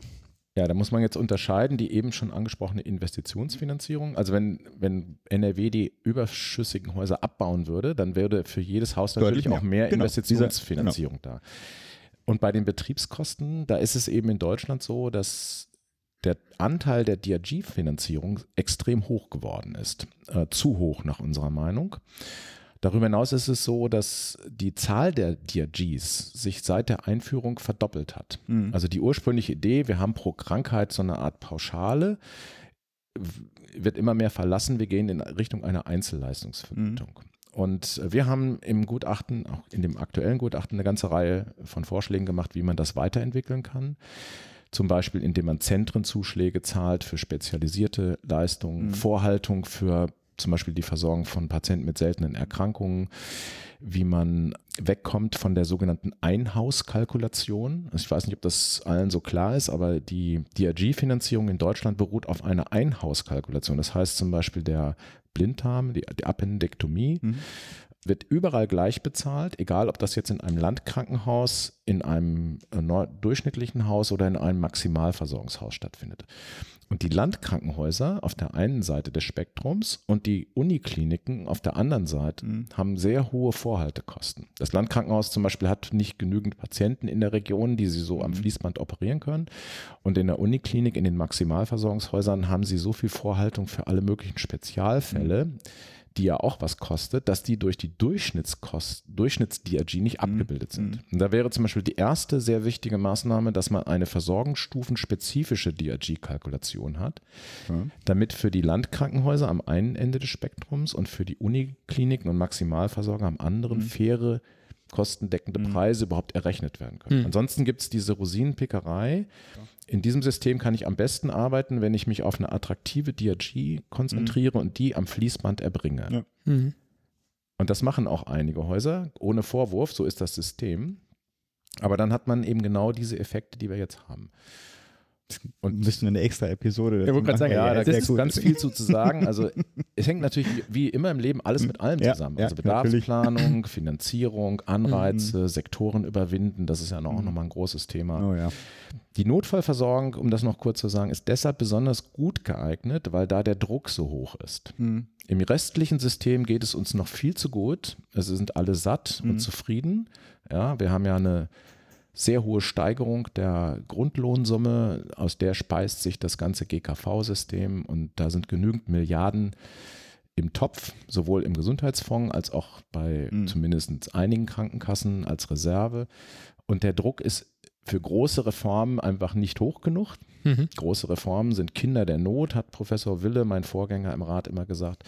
Und so ist es wohl auch. Und bei der Notfallversorgung ist genügend Druck da, weil mhm. alle sind unzufrieden. Mhm. Und diese Chance sollte man nutzen. Und wenn man da jetzt in die richtige Richtung geht, dann kann man auch sozusagen fürs Gesamtsystem schon mal den ersten mhm. Schritt machen zu, hin zu einer sektorenübergreifenden Versorgung. Ja, super. Das passt eigentlich ganz gut. Haben Sie das Gefühl mit den Gutachten, das sind jetzt schon an einigen beteiligt mhm. gewesen, da primär Papier zu produzieren oder ist das oder werden die Böse. Vorschläge auch oder und Forderungen auch gehört und umgesetzt? Also wie ist da Ihre Einschätzung? Glauben Sie, dass das Ja, kann das, ich was zu sagen. Es gibt ja ein paar Themen, die kommen ja auch, ich sag mal, immer wieder in Gutachten vor. Ja, ja. Nicht ohne Grund. Mhm. Also erstens ist es richtig, wir produzieren Papier, aber auch digitale Versionen. Zwei und äh, wir hatten der Rat ist 1985 gegründet. Zum 30-jährigen ähm, 2015 hat unser dienstältestes, damals dienstältestes Ratsmitglied Professor Wille mal so eine Bilanz gezogen mhm. und geguckt, was von den zentralen Vorschlägen der letzten 30 Jahre ist umgesetzt worden. Und da ist er auf ein erstaunliches Ergebnis gekommen. Das war nämlich gut die Hälfte. Oh, okay. Was ich sehr viel finde. Ja, fand ich auch. Ja, fand ich auch. Man muss nur wissen, das passiert nicht immer sofort nach dem Gutachten, sondern das dauert oft sehr lange. Gärt. Ähm, es gärt und ich würde auch gar nicht erwarten, muss man auch nochmal zur Einordnung sagen, dass immer alles umgesetzt wird. Also was Wissenschaftler mhm. als wissenschaftlich fundierte Politikberatung so mhm. äh, ausarbeiten, muss ja nicht unbedingt in praktische Politik münden können. Politiker müssen das ja auch rechtfertigen, die müssen Mehrheiten mhm. organisieren mhm. und so weiter.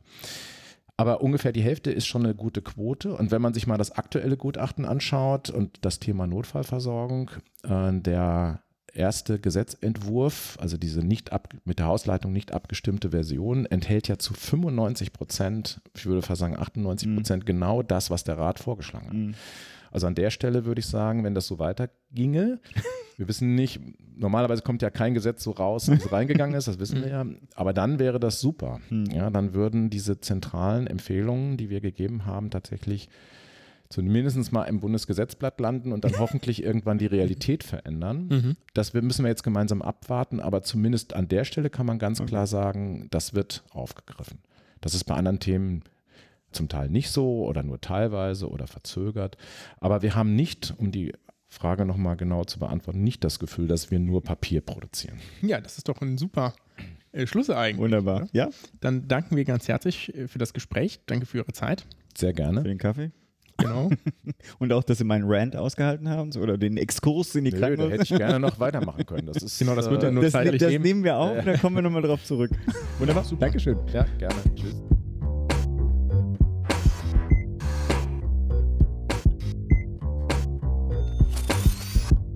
So, genau. Und damit von dem aktuellen Held der Gesundheit zu einem historischen Held der Gesundheit.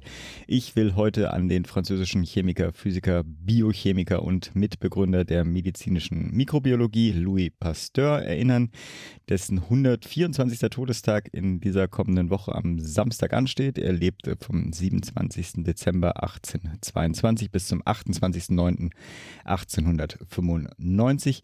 Er hat entscheidend zur Vorbeugung von Infektionskrankheiten werden auch durch Impfungen beigetragen, zum Beispiel auch durch die Entwicklung der Impfung gegen Tollwut. Am bekanntesten und auch nach ihm benannt ist, ist er natürlich durch die Pasteurisierung. Durch diese Methode, nur so als kurze Einführung, kann durch eine kurz andauernde Hitzeeinwirkung, meistens von wenigen Sekunden bis zu wenigen Minuten, bei gleichzeitig mäßigen Temperaturen zwar die Nährwerte und der Geschmack von Lebensmitteln größtenteils erhalten bleiben, dennoch aber die meisten lebensmittelverderbenden Milchsäurebakterien oder Hefen, aber auch viele Bakterien wie Salmonellen zuverlässig abgetötet werden. Äh, auch da, Klammer auf, bei der Hochpasteurisierung von Milch, zum Beispiel der berühmten Haarmilch, also wird Milch auf 85 bis 134 Grad erhitzt und die Milch ist damit nahezu keimfrei und bleibt dadurch auch wesentlich länger haltbar.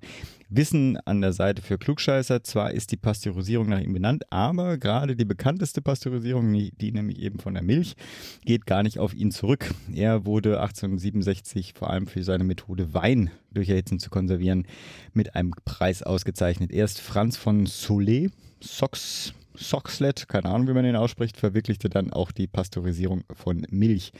Dennoch, auch ohne die Milch war sein Einfluss auf die öffentliche Gesundheit enorm. Erinnert euch also daher am 28.09. am kommenden Samstag an Louis Pasteur. Gerne auch beim Schuss Milch und dann äh, vielleicht auch ein wenig auch an Franz von Soxlet. Soxley. Und um Himmels Willen, wo wir beim Thema Milch sind, bitte trinkt keine Rohmilch. Und damit ab zur Kontaktanzeige. Ja, ich habe tatsächlich mal so die alten Ärzteblätter durchgeguckt hier aus dem Sommer und hatte, glaube ich, muss mal ganz kurz gucken, waren das zwei oder drei? Äh, genau, doch, ich habe irgendwie drei Sachen gefunden, die ich ganz witzig fand. Äh, zum einen aus der etwas älteren Ausgabe hier äh, Zürichsee, Doppelpunkt. Schönheit 60 plus mit Traumdomizilen, Mietshäusern und allem, was das Herz begeht. Doch die Einsamkeit mit dir zu besiegen, das ist mein größter Wunsch. Da werden null Anforderungen gestellt, äh, noch irgendwie beschrieben, dass man. Aber Immobilien. Okay, immerhin, immerhin die Schönheit wird beschrieben, ja, aber jetzt nicht irgendwie liebevoll, charmant, naja. lebensfroh, was auch immer sonst da ja ganz häufig drin ist, sportlich oder so. Nein, es geht rein um die Traumhäuser. ist die Zielgruppe auch relativ klar. genauso wie bei der zweiten, fand ich auch großartig. Chefarzt, bald Privatier, sportlich, elegant, weltoffen, möchte nach Abgabe meiner Klinik das Glück mit einer romantisch reisefreudig weiblichen Lebenspartnerin, circa 40 bis 60 Jahre teilen.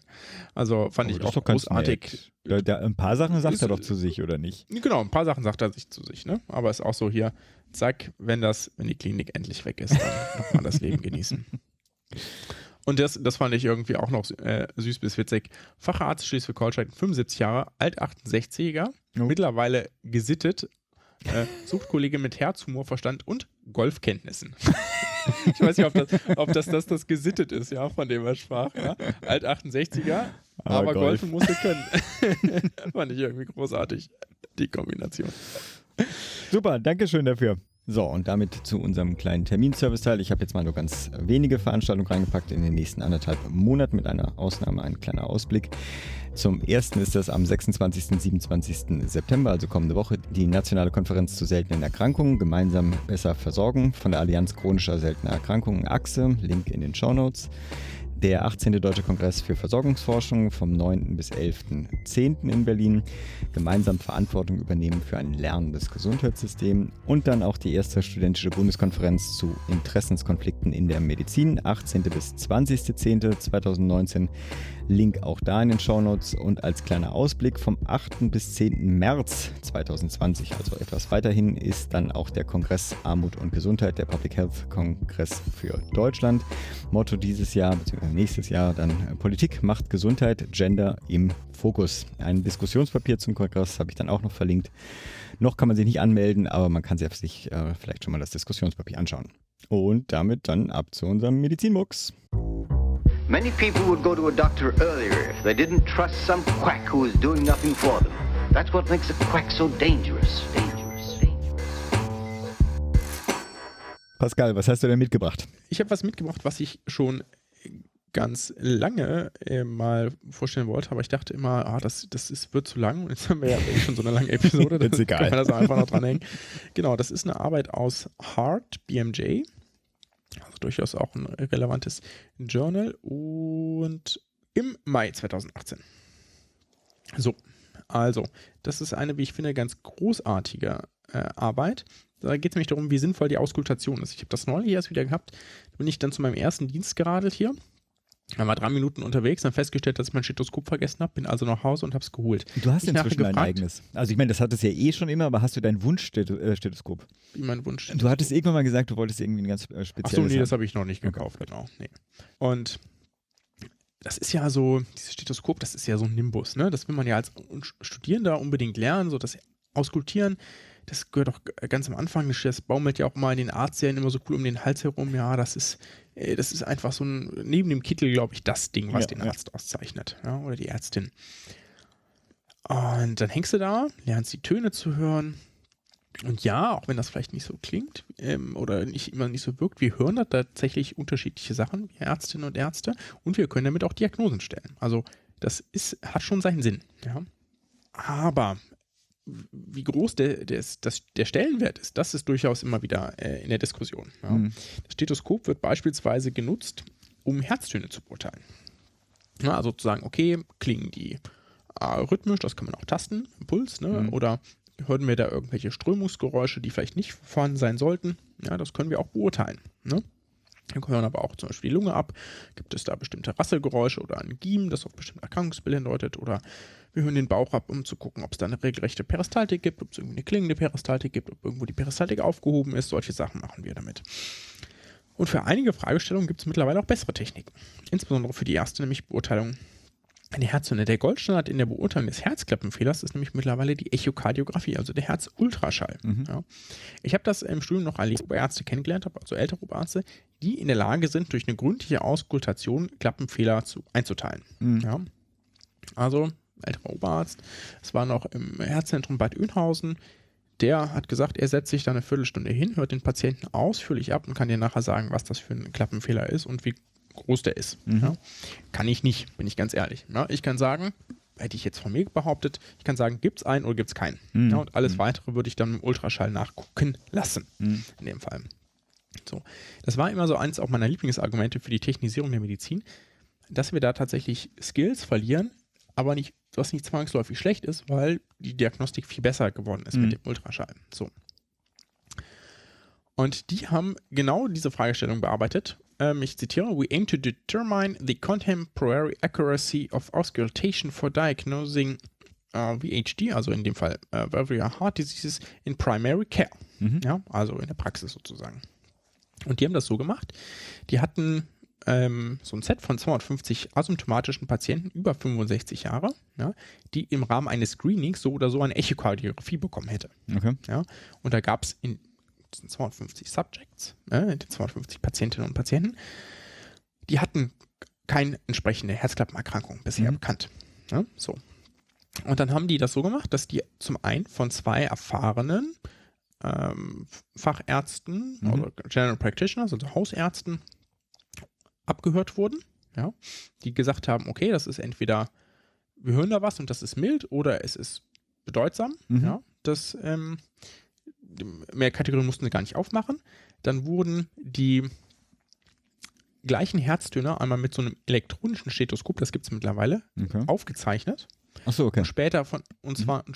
später von zwei äh, Kardiologen beurteilt. Mhm. Ne? Also auch wieder oh, zwei wow. Stück. Mhm. mhm. Und danach hat dann der Studien, sozusagen Studienarzt da eine detaillierte Untersuchung im Ultraschall gemacht. Und zwar mit einem portablen Gerät. Ja nach bestimmten Guidelines, wie man das machen soll. Mhm. So. Und äh, das ist natürlich super zum Vergleich, um so einzusehen, okay, sind die Allgemeinmediziner denn besser oder genauso gut wie die Kardiologen? Mhm. Ja? Ähm, und ist, also äh, entdecken die quasi genauso viel, wie man im Ultraschall entdecken würde, sind die deutlich schlechter. Wie ist da sozusagen der Vergleich? Ne? Mhm. Weil, weil, sozusagen wir wissen, Deutschland ist der Ultraschall, wir können ganz klar sehen, gibt es eine Flussstörung oder nicht. Und jetzt ist ja die interessante Frage, wie viel davon erkennt man denn auch per Auskultation. Ne? Mhm. Und von den Hausärzten wurde bei 82 von diesen, äh, von diesen Teilnehmern, von den 250 Teilnehmern etwas gehört. Ja. Und bei 102 äh, von den Kardiologen. Also gibt es schon mal einen okay. Unterschied von okay. 20. Mhm. Ähm, Personen. Ja. Die Echokardiographie. Die Kardiologen, dann, die nur die Aufzeichnung gehört haben. Also die nur, die Aufzeichnung die, gehört okay. haben. Ja. Genau, aber das ist ungefähr äquivalent, ja, ja, würde ich sagen. Ja. Das, das, funktioniert ganz gut. Die Echokardiographie, also die bildliche Beurteilung, hat dann ein mildes, also eine, eine milde Klappenerkrankung in 170 Patienten wow. mhm. und 36 äh, Patienten hatten eine signifikante Klappenerkrankung. Also 200 von 250, ne? also eine ganz, ganz andere Quote. Wow. Da gibt es einen riesen Unterschied. So, und wenn man sich das daraus kann man jetzt natürlich einfach mal ausrechnen, wie sieht es denn aus? Die Detektion, ja, also die Sensitivität, ja, also die sozusagen richtig Positivrate, also das, was tatsächlich äh, von den Positiven ist, auch richtig erkannt wurde, ja, liegt bei den Hausärzten, die da äh, beurteilt haben, mhm. 32 Prozent für die milden und 44 Prozent für die signifikanten mhm. ähm, Erkrankungen. Das ist nicht gut. Ja? Das ist schlechter als Münzwurf. Ja? Ja. So, wenn du jetzt ganz böse bist. Ja? Ähm, können uns also nicht darauf verlassen, dass. Tun das die Ärzte? Ähm, hab, also hm? subjektive Einschätzung ganz kurz dazwischen. Tun Ärzte, also sind sie noch subjektiv der Meinung, dass sie das alles hören können? Weil das ist ja der, der größte Punkt. Ich würde sagen, ja. Okay. Mhm. Würde ich vermuten. Kategorie ich hätte, Wir machen das deswegen. ja bei uns. Wer bei uns ja auch im Krankenhaus läuft der Weg natürlich auch so. Wir nehmen Patienten auf, hören das Herz ab und nur wenn wir was hören, kommen die einem Ultraschall zu, weil wir kein Standard-Screening machen mit einer Echokardiographie dafür. Wir mhm. haben weder die Zeit noch die Ressourcen. Das heißt, nur wenn wir was hören, fällt äh, gegebenenfalls in Echokardiografie auch der Fehler auf, ob der dann relevant ist und bearbeitet wird, mhm. also mhm. ja. Therapie zugeführt wird, ist noch was anderes. Aber das passiert also nicht, nicht standardmäßig sonst, ja. Ist also auch durchaus für uns relevant, zumal wir ja nur Patienten über 65 haben. Ne? Ja. So, und wir haben nicht die Erfahrung wie diese beiden, ja, da, die da äh, die Studie durchgeführt haben. Ja, ich habe ja, ich sag mal, maximal fünf Jahre Erfahrung in Auskultation, das ist ja was ganz anderes als jemand, der seit zehn Jahren in der eigenen Praxis arbeitet. Ja, ja. Also wenn du sozusagen, wenn du nichts gehört hast, dass da auch nichts ist, die ist schon ein bisschen besser, die liegt bei 67 bzw. 69 Prozent. Weil man jetzt, daraus kann man ja dann sich auch einmal den negativ, äh, äh, negativen Vorhersagewert ist, glaube ich, genau, ne? Äh, der, der korrekte deutsche mhm. Ausdruck dafür. Negative Predictive Value, negative Vorhersagewert, ja doch, so rum. Genau, ne? Ähm, der ist dann doch gar nicht so schlecht. Ne? Also wenn man so das darauf guckt, dann ist, liegt der irgendwo bei 88 Prozent. Ne? Also wenn man hm. kann zumindest irgendwie sagen, wenn man nichts hört, ist die Wahrscheinlichkeit, dass da ähm, nichts ist auch nicht so hm. schlecht. Hm. Was man aber auch sagen muss, das liegt ungefähr bei der Rate, die auch kein signifikantes äh, Problem hatten. Ja? Also wir hören eigentlich, wenn wir was hören, eher nur oder die beiden Kollegen da, ich würde es auch auf, durchaus auf mich beziehen, hören wahrscheinlich eher nur äh, signifikant vorhandene Herzklappenfehler und nicht, nicht milde, mhm. leichte Regurgitation. Das werde ich wahrscheinlich nicht so gut wahrnehmen können. Ja, und wahrscheinlich viele meiner Kolleginnen und Kollegen auch nicht. Genau. Ähm, es gibt bereits die, in der Fachwelt die Vermutung und Diskussion darüber, dass die äh, weiterhin verfügbare Verfügbarkeit von einfacher Echokardiographie dazu geführt hat, dass die, dass sozusagen die Skills, ja, die, die Fähigkeit, das hören zu können, einfach mhm. abgenommen hat. Und ja, okay, aber die, das waren genau, ja beide Profis, ja, deswegen, die in der Aber ich würde haben. Also durchaus also, vermuten, also dass das, das hm. sozusagen bei, bei, jungen Ärztinnen und Ärzten genau noch schlimmer wäre, wenn weiter man abnehmen wird. Ja. Und würde da auch einfach ganz klar sagen, die Zukunft gehört den portablen Ultraschallgeräten. Davon bin ich jetzt in diesem Fall noch mehr überzeugt, als ich es vorher schon war. Willst du jetzt noch ein paar Namen hier, äh, Hersteller nee, äh, listen? Nur wenn wir Geld kriegen. Die sie übrigens nur, bestellen können. Unter dem folgenden Jo, das war's. Ja, super. Ja, Dankeschön. Ja, dann sind wir ganz mhm. durch mit der, mit der Epi. Ja, wie gesagt, etwas länger geworden. Ich hoffe, ihr habt alle durchgehalten. Dann gut und bleibt gesund. Macht gesund. Nobody knew that healthcare could be so complicated, complicated, complicated, complicated.